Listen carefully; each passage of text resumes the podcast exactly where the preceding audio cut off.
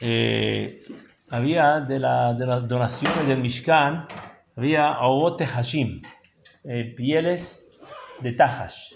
Dice Rashi que Tahash, la traducción, Unkelos, dice Sasgoná.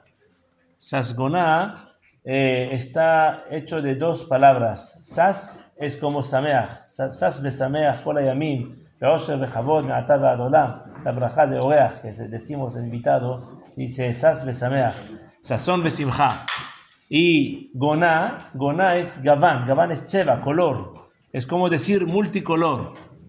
Se está alegre, está alegre de sus eh, colores. Tenía mucho, tenía muchos colores esa, esa, ese piel tenía, esa piel tenía muchos colores. Sasgoná.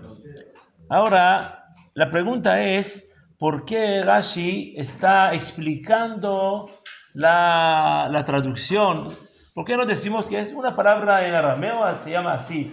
Tahash se llama Sasgoná. ¿Por qué Rashi tiene que explicar? Nunca Rashi eh, agarra una palabra en arameo y la abre y explica.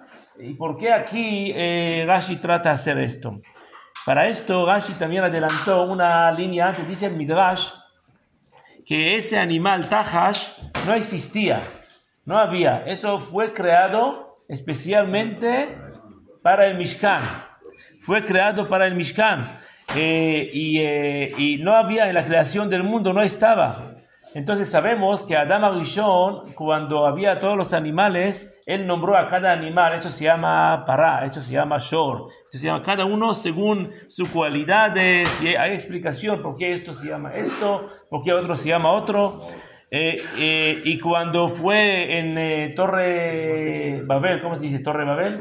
En Torre Babel, ahí recibieron ahí de otros idiomas, recibió, cada animal recibió su para, vaca, toro, toro, así, cada uno recibió su nombre en otro idioma. Entonces Rashi tenía pregunta, ¿cómo puede ser que hay palabra en arameo a ese animal? ¿Cómo existe? A ver, no, Adam no le dio nombre y eh, en arameo no puede ser porque en Torre Babel no, todavía no existía ese animal. ¿Cómo puede ser que aunque los tenía traducción de la palabra tajash si no existía esa, ese animal. ¿Cómo salió la palabra arameo de ese animal tajash? Dice Rashi, seguro que aunque los aquí no trae nombre en arameo, cómo se llama ese animal.